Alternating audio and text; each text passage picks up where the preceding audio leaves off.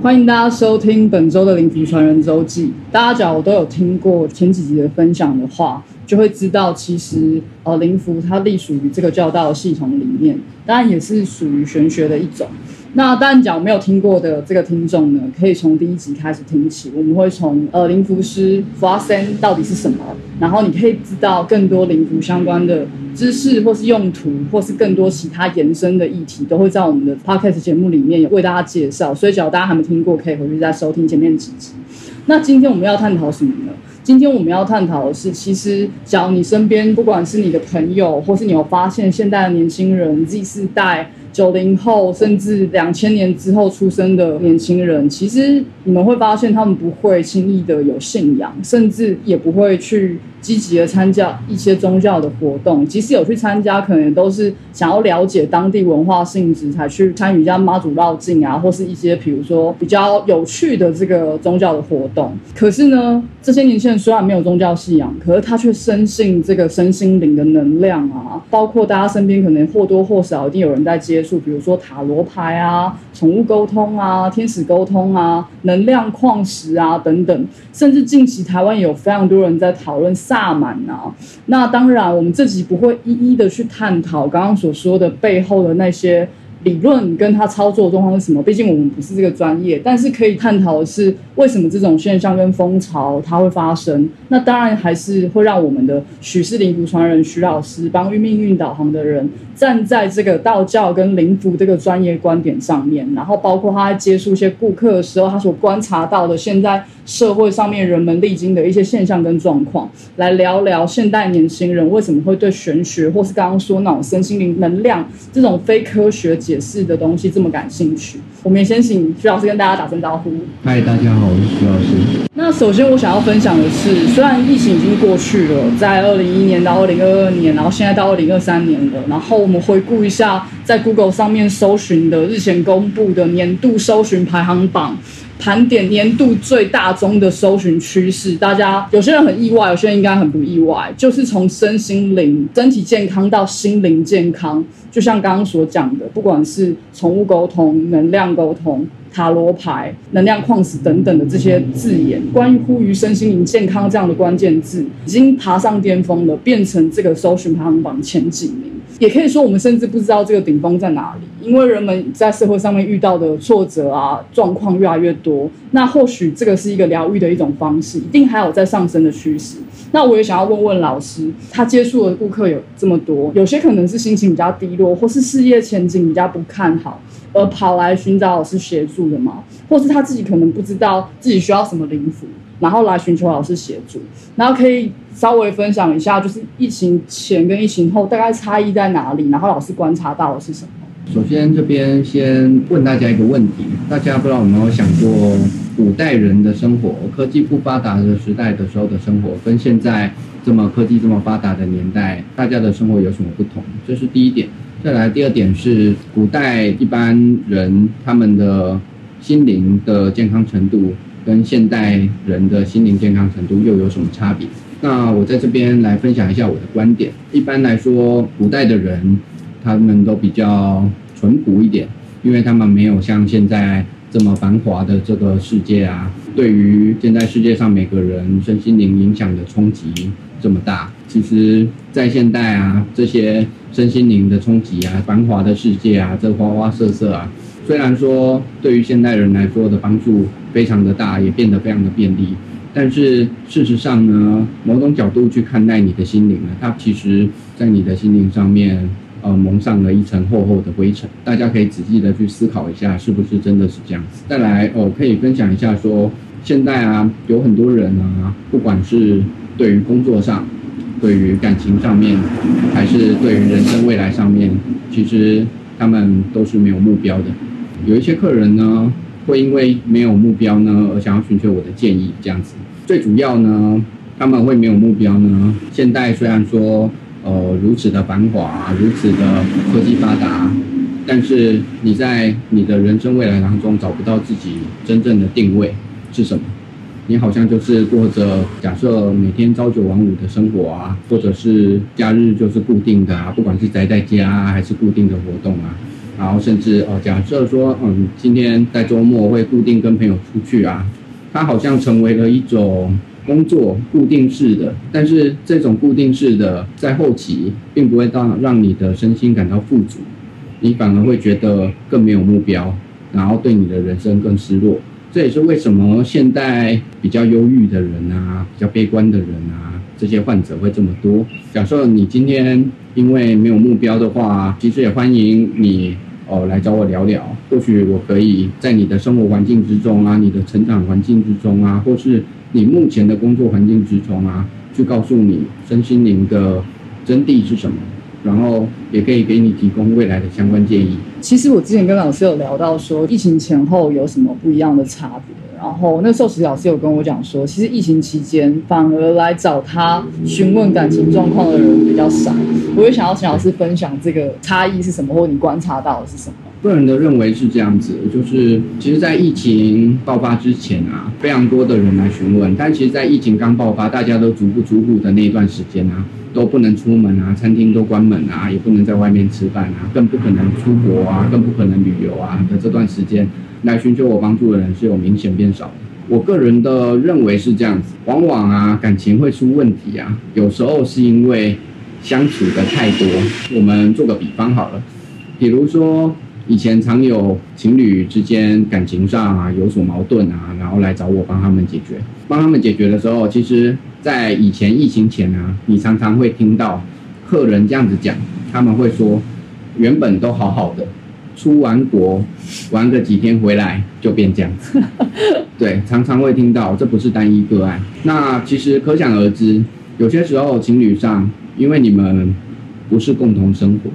在你们共同生活的话，跟不是共同生活的话，差别在于说，假设今天你们各自住各自的家，你们往往在约会的时候啊，会把最好的一面展示给对方，但是当你们真正共同生活的时候啊，你会看到彼此。数不尽的缺点，所以你们就会受不了，然后进而产生各式各样的冲突啊，或是呃吵架啊、纷争啊等等的。对，我的认为是这样子。那刚刚是就情侣在疫情间，他们可能各自有自己的地方可以居住，然后减少了这个沟通跟相处上的摩擦。那本来在就居住在一起的夫妻呢，在疫情间就是有什么变化吗？一般来说，夫妻在疫情间其实并没有什么变化，因为假设说。在疫情期间，是因为夫妻感情问题来找我的。其实他们有问题的这些问题是原本就有的，就早就存在。对，并不是因为在疫情期间哦才出现的，并不是这样。那最多会遇到的状况会是什么？只要是夫妻来寻求协助的话，通常夫妻来找我协助，通常都是感情不睦，啊，或是甚至是有小三等等。也想要询问老师一个状况是，就是通常来寻找老师协助的，或是想要已经要去接触身心灵，不管是老师的符咒，或是像其他网络上面有很多这种，不管是魔法，或是刚刚所说的那些沟通服务，通常是什么样？已经到了什么样的状况才会来找老师协助？是很严重的状况吗？通常大部分来找我的客户呢，绝大多数都是已经拖到非常严重。然后不知道怎么解决了，对不可挽救的这种地步的时候才要来找我。其实坦白说，这样子非常的不好。你应该在发现问题的征兆的时候就来解决，那个时候解决是最好解决的，也是最快，而不是拖到不可挽救，然后自己试了无数的方法啊，或者是自己做了很多极端的举动之后啊，然后才要来找我解决。这样子当然也不是说不可以解决。只是这解决的过程将会变得比较漫长，那甚至说哦，你们有需要去转变的地方啊，将会变得很多。在老师刚刚所就是分享这些内容里面，就是有提到说，其实蛮多都是已经到不可挽救的地步。所以，其实，在联系老师的时候，感觉他的不管是生活状况或身心状况，都已经有出了一些问题了，对不对？是。所以来找老师的时候，应该是非常非常焦急、非常焦虑，不知道该怎么办的。老师有没有特别印象？有有怎么样的案例是？比如说半夜都还在私讯你啊，然后或是他的言语上啊，或者什么比较比较急躁，或是已经有发生什么比较恶劣的状况。呃，半夜私讯我的话，我我是不会知道的，因为一般来说我有固定的作息时间跟工作时间，所以半夜来私讯的人当然很多啊。但是嗯我们客服小姐这边会去回复会转达我说凌晨几点的时候啊，然后什么状况啊，嗯，对，那当然这种状况一定非常多嘛，因为你们可能上午的时候、上午下午的时候要工作，对，那晚上的时候跟家人在一块，然后等到夜深人静的时候啊，你们才有时间独处的时间，静静下来思考，说，哎，自己这个感情上的问题点啊，或是失败的点啊，然后越想反而就越焦虑这样子，然后又想要去找解决方法，但是又不知道应该怎么解决。那这个时候啊，你们呃有可能就会呃有很多人是这样子，他就病急乱投医啊，是。那现在网络上充斥着各式各样的神棍跟诈骗集团，对啊，所以呃很多顾客常常都是因为这样子被骗，嗯然后才找到我。很多的顾客啊找到我，通常聊的第一句话都是：老师，为什么我现在才认识你，才遇见你？为什么我不是一开始就遇到你这样子？所以其实这种案例就是非常多啦，像刚刚老师有提到说什么在网络上已经被一些诈骗骗过啊，像现在市面上很多那种泰国的鞋匠啊、琴匠啊，或是烧蜡烛啊，甚至有各式各样，就是请他也会说他是请神明来帮你，可是其实不知道背后的道理跟他运作方式什么。然后非常多的消费者是因为已经在外面被骗过一轮了，然后他也不知所措，然后看到老师的这个相关的资讯，然后才来询问老师。那刚刚老师也有再次提到说，其实每一段关系，呃，或是你遇到问题，不是说灵符有没有办法解决。当然，灵符有一定会起到一定的作用，而是你的问题越拖越久，老师所给予你的解决方式跟他需要调整的时间，你们两个自己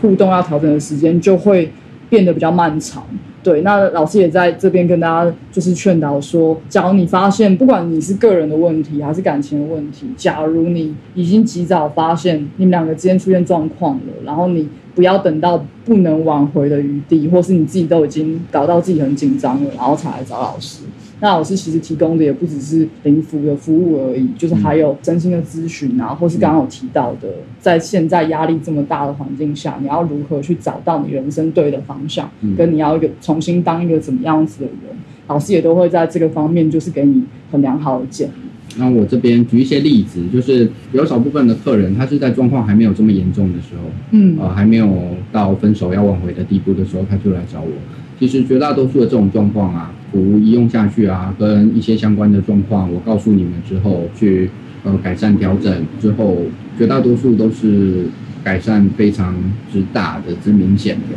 你会感受到说，哎，对方跟自己相处啊，跟原本完全不一样。他原本不会这么做啊，现在突然就会这么做啊，会让他们感到非常的开心啊、感动，反而会让你们的身心啊，呃，感到真正很久没有的富足。好，谢谢老师的补充。接下来我们想要探讨的是，其实我们可以从一些新闻的资料，或是你们看到一些报章杂志的报道，现在二十到三十岁的年轻人，虽然说没有信仰，可是相信有神或造物者，然后他们有一定的特定的宗教信仰，也不会依赖宗教找到归属感。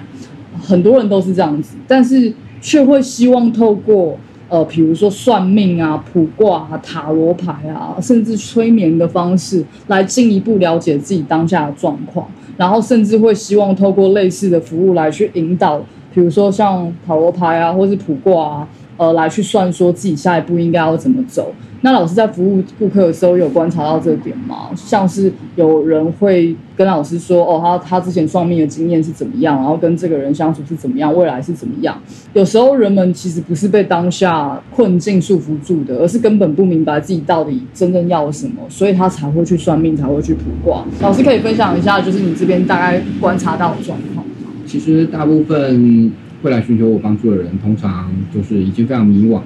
那也有绝大多数来寻求帮助的人，他们其实呃到处去算命啊，不管是什么样的命啊，他们其实都会去算。但是就我所知啊，大部分外面的算命呢，听客户所说都是罐头讯息，呃，也没有什么真正有帮助的答复啊，是对非对啊，是错非错啊，都会有这样子的状况，绝大多数啊。对于算命来说，其实哦，因为我也没有实际上去跟外面算命的这些业者探讨或是沟通过啦。但是我觉得现在外面应该真正有学术的这算命师应该是比较少了。对，因为照理来说，真正的算命呢，应该要一事一问一卦这样子。那在这个事情的当下，其实绝大多数的算命啊，你是一定要在现场，你要面对面，你当下的心中，在面对面的这个当下，你的心中是要去冥想说你要问的这个问题。但是现在很多这种网上算命啊，你连面都没有见到啊，他怎么算你也没有看到啊，等等的，就我我觉得这已经比较违背古代的传承了。老师刚刚有提到说一事一问一卦，可以稍微详细讲解一事一问一卦的意思是什么吗？一般来说，算命今天假设是算命，你要去算的话，你只能问一件事情，嗯。然后他帮你卜一个卦。哦，这是一式，对，然后问一件问题，然后再卜一个卦，对一式一问一卦，对。通常都是这样子。那如果说你今天要问第二个问题，那就是再卜另外一个卦，而不是好像人家丢的罐头讯息这样子。你问一件事情，他回答你长篇大论一大篇这样子的一个罐头讯息，并不是这样。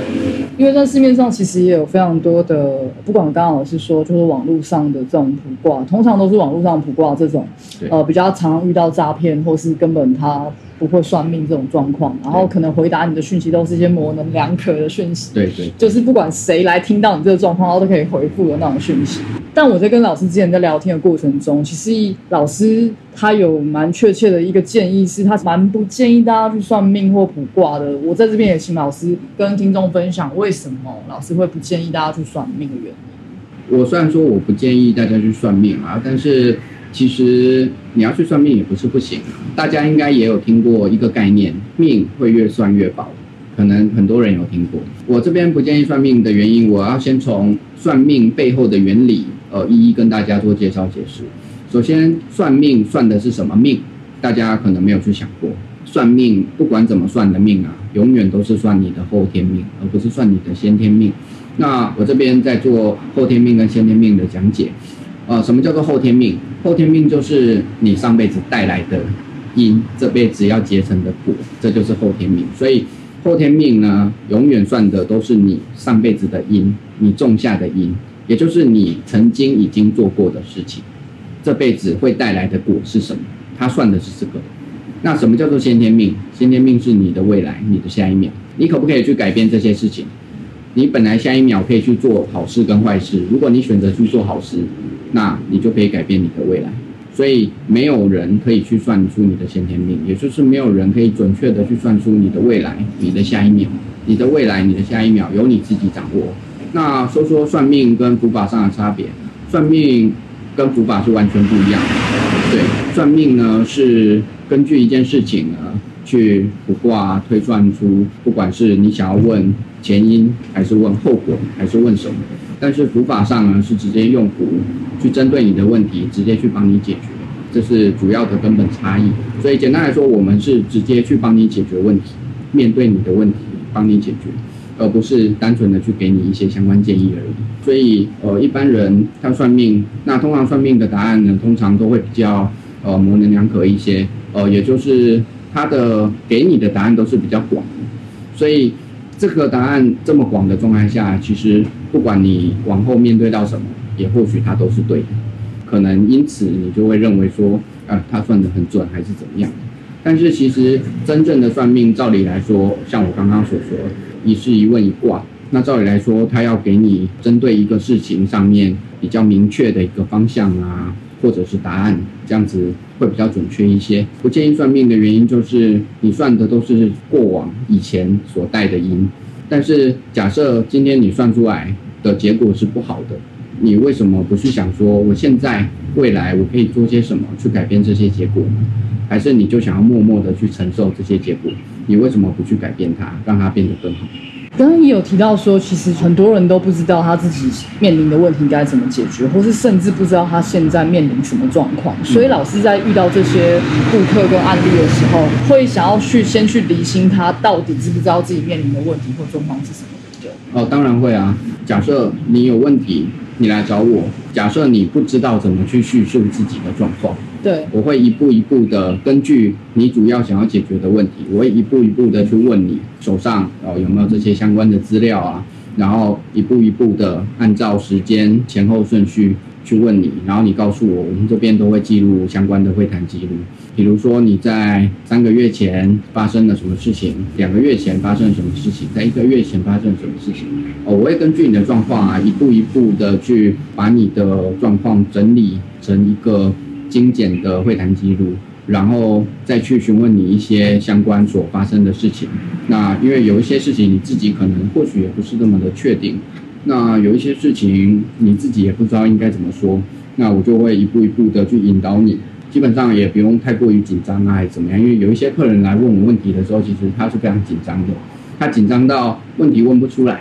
当然这些问题呀、内容啊，其实常常都会涉及到顾客的隐私。那我们这边当然是不会去。呃，外流顾客的隐私啊，我们在讲故事的时候啊，其实也都是对事不对人的，这个大家都可以放心，所以也不用说哦不好意思啊，或是害怕。那有时候你真的很紧张的话，我会根据你的状况啊，一步一步的去引导你，那说清楚。那说清楚之后呢，我再按照你的状况啊，去帮你判断要如何解决。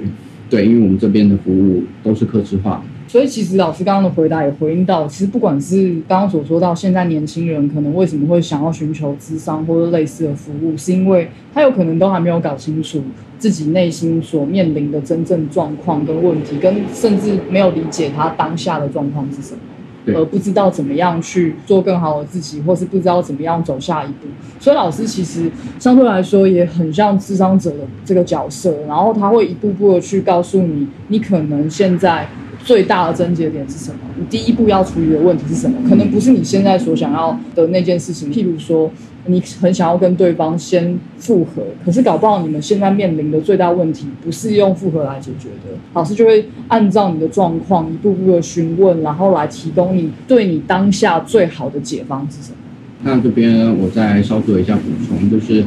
呃，很多时候你来，你今天来找我，你要问我的问题，想要解决的问题是这样子。但是在我听完你的状况之后，详细了解过你的状况之后，我会发现说，你要解决的这个问题不应该摆在首位。你现在有其他的问题要摆在首位，要先去做解决，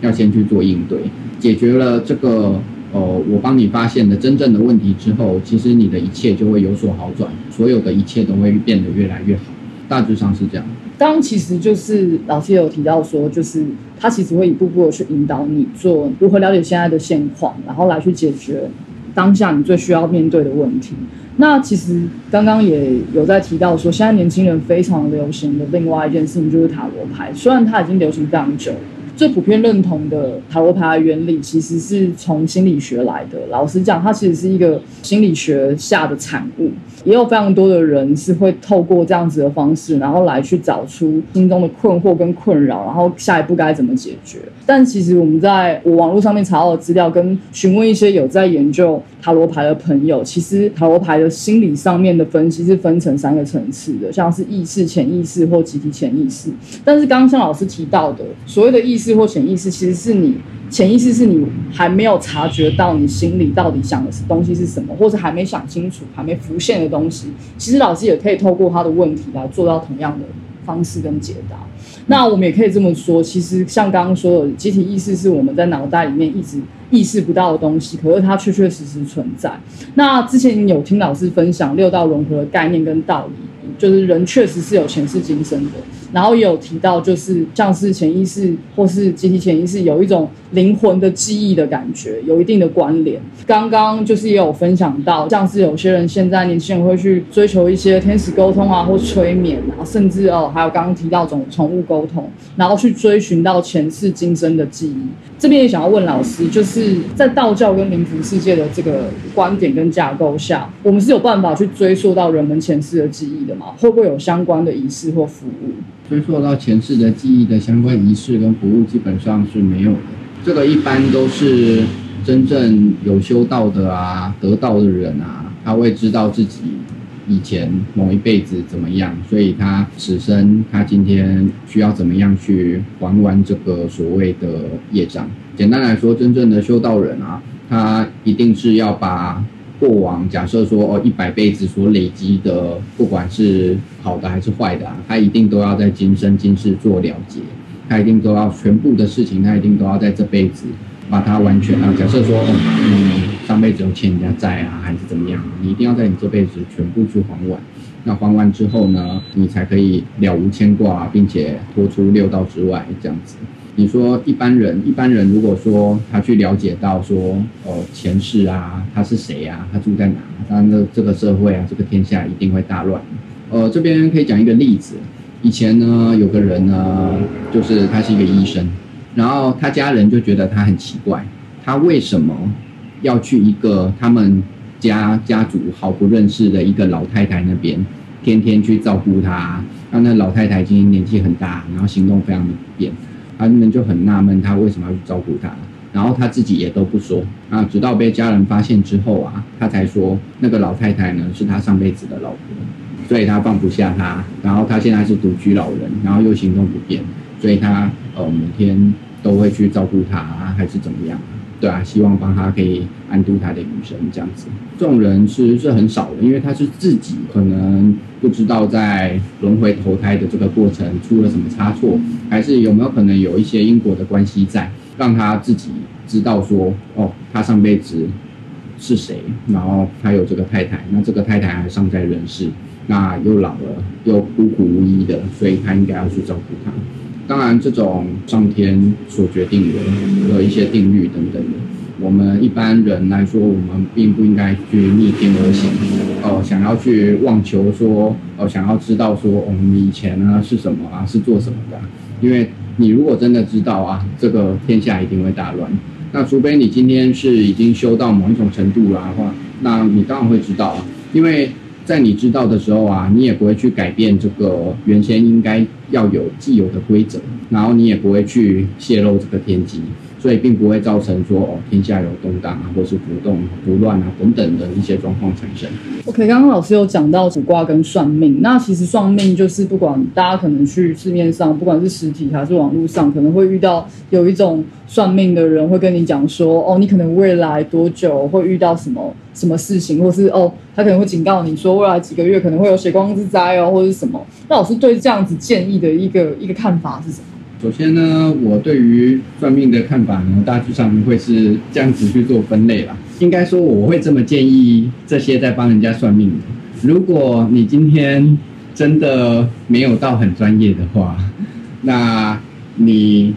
不如报喜不报忧，对大众才是最好的。不管怎么样，你都跟大众说你的未来会变得更好，让他抱着希望，抱着信心。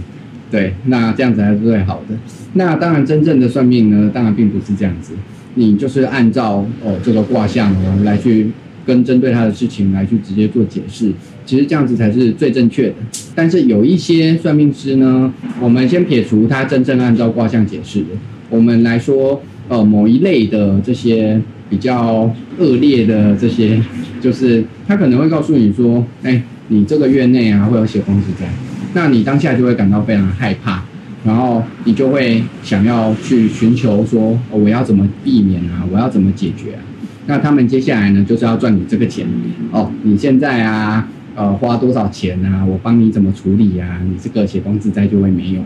那这种某种程度来说，大家当然也是一种神棍，对，因为他就是要靠这个赚钱，他就是要吓你，然后靠这个赚钱，但是他并非真正按照卦象去解释。这一种，所以这个部分呢，因为想必大家也遇过啦，有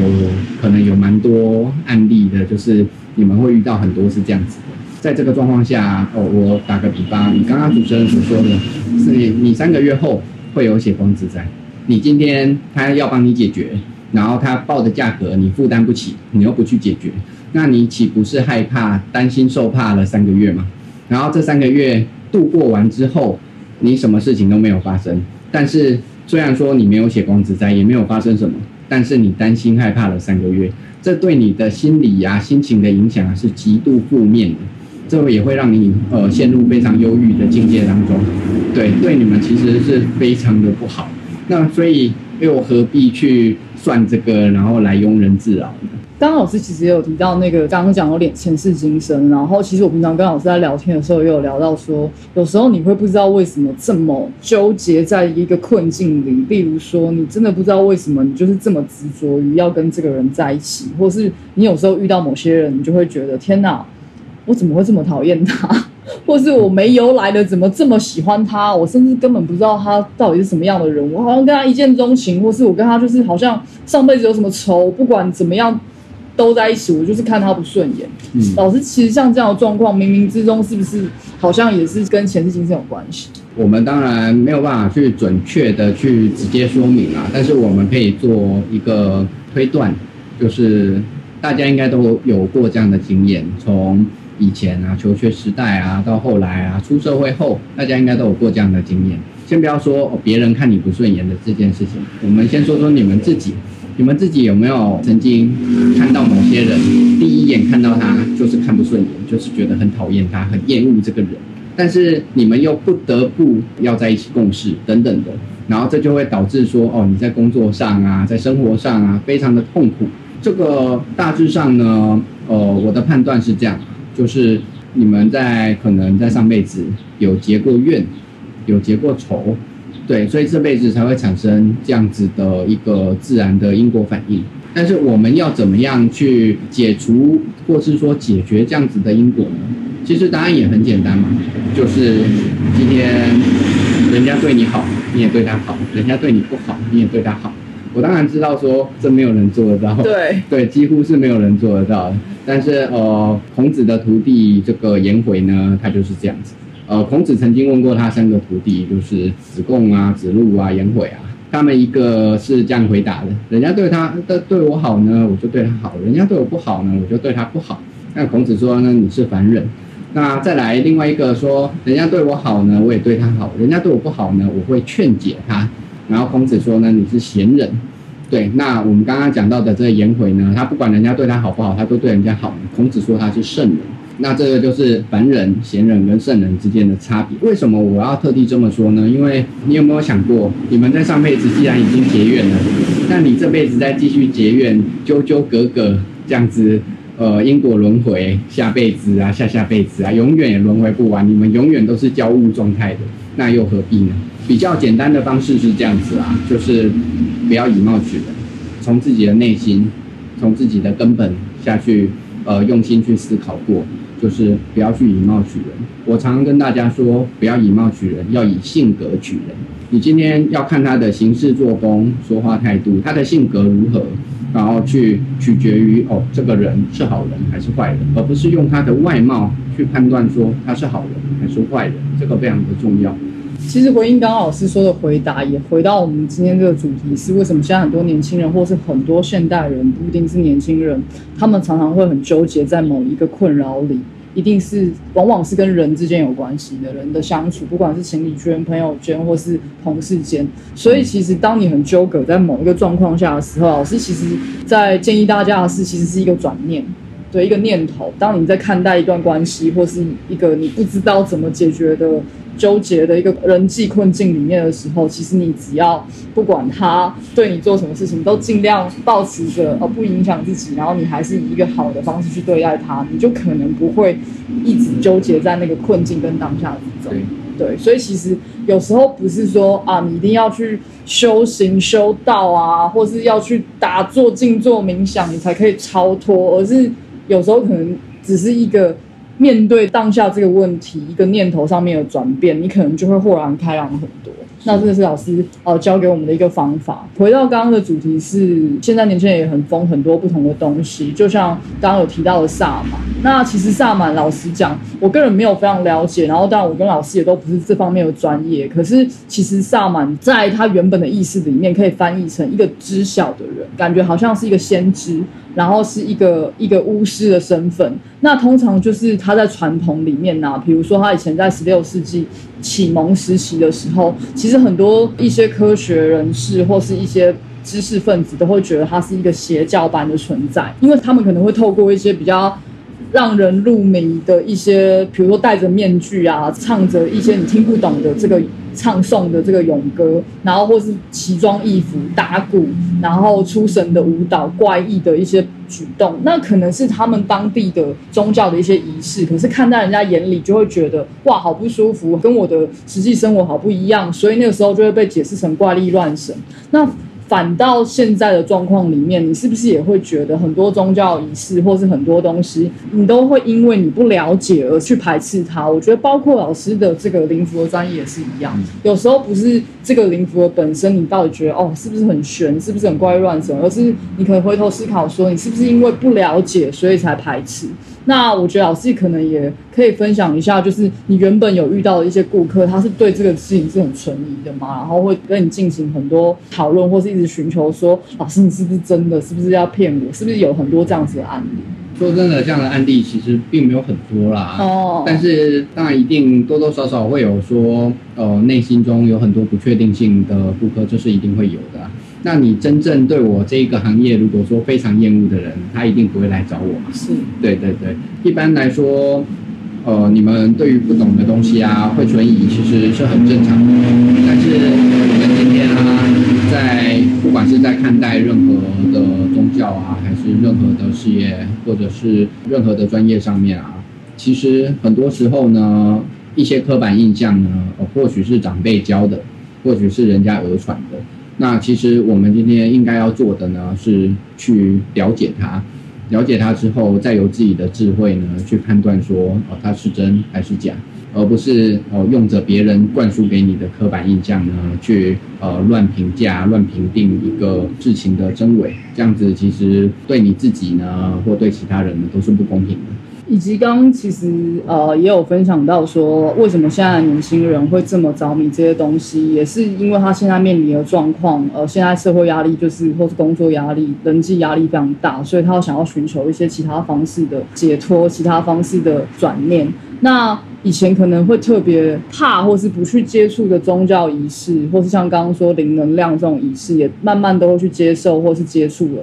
我觉得这也是为什么我们想要开这个 podcast 的原因。因为觉得灵符其实是台湾现在很很少的宗教仪式的符咒专业，所以也希望透过像这样子的 podcast 来告诉大家，呃，其实不是像大家所想的那样怪力乱神，而是在真的老师有正派的这个。登记公司之下，然后还是从家传的这个符咒的专业，然后来去习得这个灵符的写法，呃，相对其实是非常可靠的，所以也会透过更多的 podcast 的内容，然后来告诉大家我们的专业在哪里，或是老师会透过如何样的咨询引导，然后来引你走向正向的路。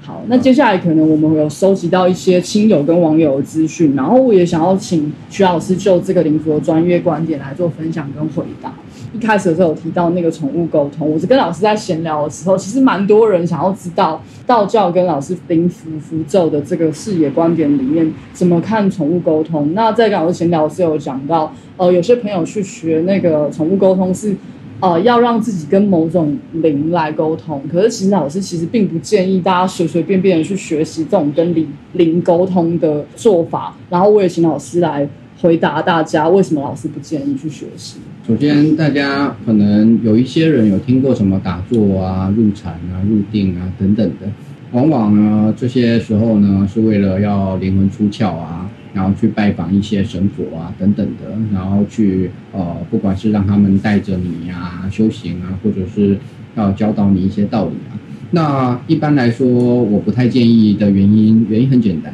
是你今天真的打坐的时候，假设你真的灵魂出窍，那你有没有想过，你遇到的到底是神还是魔？你有没有想过这件事情？如果你今天被魔牵走的话，那这个就叫做走火入魔，走火入魔就是这样子来的。对，因为你一一你一魂呢被魔带走了，你回不了自己原先的身体，那你就会走火入魔，你接下来就会变得所谓疯疯癫癫这样子。对，所以我不太建议就是呃随随便便的去学习这样子的一个技能。如果说哦大家真的有去学习过这样的技能，我简单教一下大家一个分辨的方法。你今天真的灵魂出窍啊，然后遇到你不知道是什么。遇到一个灵，那你就问他问题。如果他没有答非所问的话，他回答你的问题的话，对，那这基本上就是正派的。那如果你问他问题呢，他答非所问呢，或者是转移话题，那这基本上就是魔。对，大家可以用这个简单的方式呢去做判断。所以其实老师的意思是，就是一般人其实他真的没有办法去有这么。高深的道行去分辨他遇到的东西是什么，所以其实才不建议人们去学习，不管是灵魂出窍或是冥想，然后来去跟这些东西沟通，因为你有可能没办法分辨而被魔牵着走，或是不好的灵体牵着走。呃，我也不是说不建议学习啊，你今天呃打坐让自己的心静下来啊，其实这是非常好的。是对对对，你学习一些正派的呃正途的管道啊，去学啊，其实这都很好。但是如果说你要追求的呢是到这一块啊，对，那你自己就一定要非常的小心，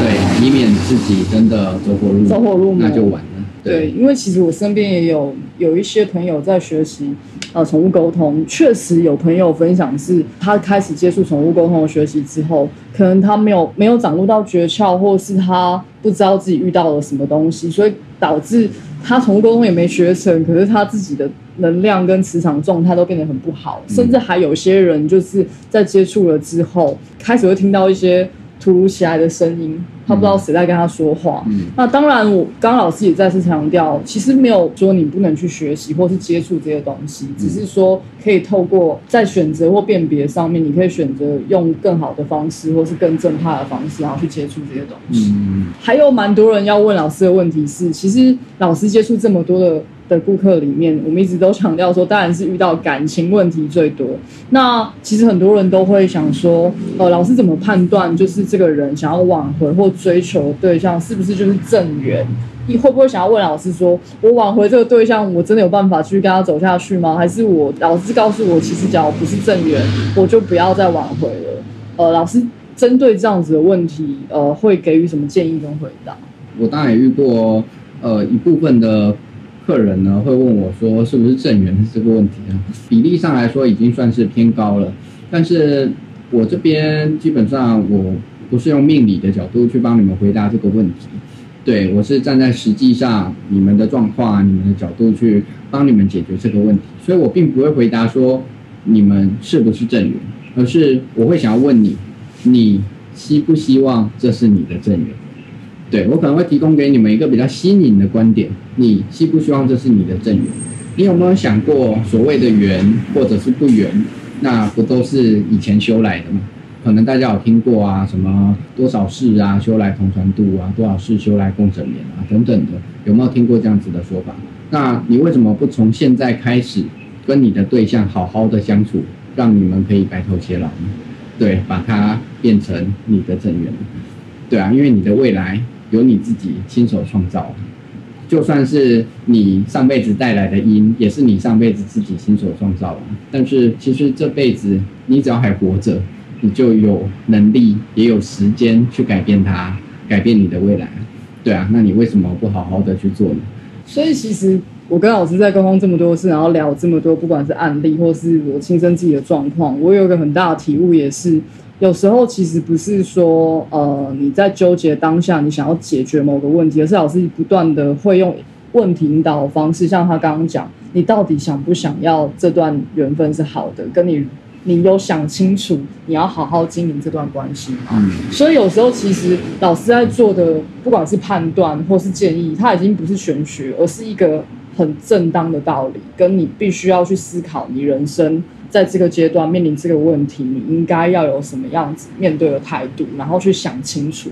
然后也是透过刚刚老师讲的，刚刚老师很呃蛮早之前分享说，因为现代人独处的时间非常少，就是你要工作，你要跟家人相处，你要跟朋友出去，那独处的时间少了，所以你想清楚这件事情的时间就少了。所以你在碰到这个状况的时候，你就会急于的想要解决，而去忽略了你真正想要追求的是什么。所以在透过老师的服务跟咨询下，不只是灵服而已，他也会去帮助你到底去理清你真正的需求，跟你想不想要跟这个人继续走下去的原因。嗯，我这边做个补充，就是以刚刚的这个问题啊，我们打个比方，假设你今天要追求的这个对象，要挽回的这个对象，他是你的正缘，你有没有想过，你在这一段关系之中，你做了什么？你今天为什么要会需要到来找我，要去挽回他？那我们做个假设，他今天如果是你的正缘，但是你们会分开，就代表说你们在相处上遇到很多问题，你可能对他很不好啊，或是一直予取予求啊，对啊，你有没有想过，本来是你的正缘的东西，被你予取予求讨过头了，就是他本来你们上辈子的姻缘已经被你讨过头了，而导致这段缘尽了，缘散了，而导致说，嗯，现在他已经还完。简单来说，我们把它理解成，呃，说看贼像现在好了，对他已经还完了，那你们这段缘自自然就尽了，就没了。甚至说你投过头的话，你以后还要还给他。所以其实有一些案例是透过老师的咨询之后，他搞不好真的就放下了，他也不再纠结在于这段关系或这个对象。是。对，还有一个问题是，呃，因为老师的是专业的符咒师、灵符师嘛，然后我们之前已经也有分享过，其实灵符就是调度神明来达成所愿。那实际达成的方式，其实也有非常多人就是想要询问，就是透过神明来达成所愿，是透过磁场或能量的影响来。造成事件的改变吗？可是神明假如没有躯体，实际上面是又是靠什么来达成？真的是刚刚所说的磁场或能量吗？这个要依个案而定啊。就是今天基本上不管是神呢还是鬼呢，你都可以把它理解为一个，它没有身体嘛，它没有躯体嘛，你可以把它理解为一个能量体。那它有没有能量呢？可以去控制一些事情？有，想必大家应该有看过一些灵异故事啊、灵异影片啊。有没有看过那种鬼屋里面啊，东西突然被移动，但是没有任何外力介入啊，也没有风，那他今天又是怎么移动它呢？当然是它本身具有能量而去移动它。同样的，今天神明呢，哦，比如说今天神明保佑你啊，还是怎么样，他也是用他的能量那去保佑你。那同样的，他今天保佑的如果是一个善人啊，那也是在帮他自己做功德，那是这样的概念。那这边哦，说说一些不同的状况好了。大部分呢，确实是借由能量的传递啊，然后去帮助你导正啊，你自己自身的磁场啊、气场啊，然后甚至说哦，你现在厄运产生啊，甚至是说哦，你有撞到鬼啊，有被鬼跟啊，我们要把这个不好的鬼给它驱离嘛，那我们就要让这个鬼从你身上断开，这样子。那让你的身体啊，你的气质上能量回到正轨的一个状态。同样的，讲个例子好了，比如说画骨的，呃，就是你鱼刺卡在喉咙，你今天来找我们帮你去做画骨啊，画鱼刺啊，这个。那同样的，也是神明呢，运用他的能量呢，去在你晚上睡觉的时候呢，去把这根鱼刺拔出来。对啊，那它就是有实际上去移动物体。那这个当然信者恒信啊，因为很多人有用过，他自己知道说这是真的，他当然就会信嘛。那可能有一些人还没有遇到过，那他可能就不信。那也没有关系，我这边尊重各位每一个人的想法。大致上呢，生命没有躯体的，但是它是有能量的，它是一个可以把它想象成一团能量。那它这团能量是有意志的能量，这样子。刚刚这个就是关于灵符的回答呢，其实我们还是可以透过，比如说你在下方留言，然后或是在。呃，我们的 IG 粉端上面，然后你有你只要有更多的问题，你也可以留言到我们的资讯我们，然后或是在贴文下面留言，然后来寻求老师更多的解答。嗯，我们会在一在日后节目里面解答。那回归到这次的这个主题呢，啊，年轻人为什么现在这么疯？各式各样的，不管是有没有宗教相关的能量仪式，然后或是来寻求未来人生走向的这样子的疗愈的解方，老师其实是非常开放性的，去欢迎大家多去接触。只要是正向的，只要是善的东西，其实老师都不会觉得哦，那那那有什么不好？可是，假如你遇到当下的问题的时候，呃，刚刚其实也不断的在强调，你要理清问题的症结在什么，然后你自己是不是有转念，想要变成更好的人？这其实是很重要的重点，而不取决于你到底使用什么方法来变好。那当然，就是因为老师是灵符的专业，或许在你在寻求很多不同的方式，也尝试过很多不同的方式之后。或许你也可以把老师的咨询或是领服的服务来当做选项之一，嗯，对，然后来去多做比较跟接触，然后来都假如都是要让自己变成更好的人，为什么不尝不去尝试一下？好，那很谢谢徐老师跟我们分享的这一切，然后也透过他不管是个人的专业，或是他遇到顾客的案例，然后如何来循循善诱，然后来告诉大家如何走正向的路。那日后我们也还会透过更多相关的主题。然后来带领大家一起变得更好。好，谢谢啊！我们今天节目就到这里。然后，假如你喜欢我们的分享的话，也麻烦你给我们五星好评。好，谢谢大家，今天节目就到这里，拜拜。谢谢大家，下次再见。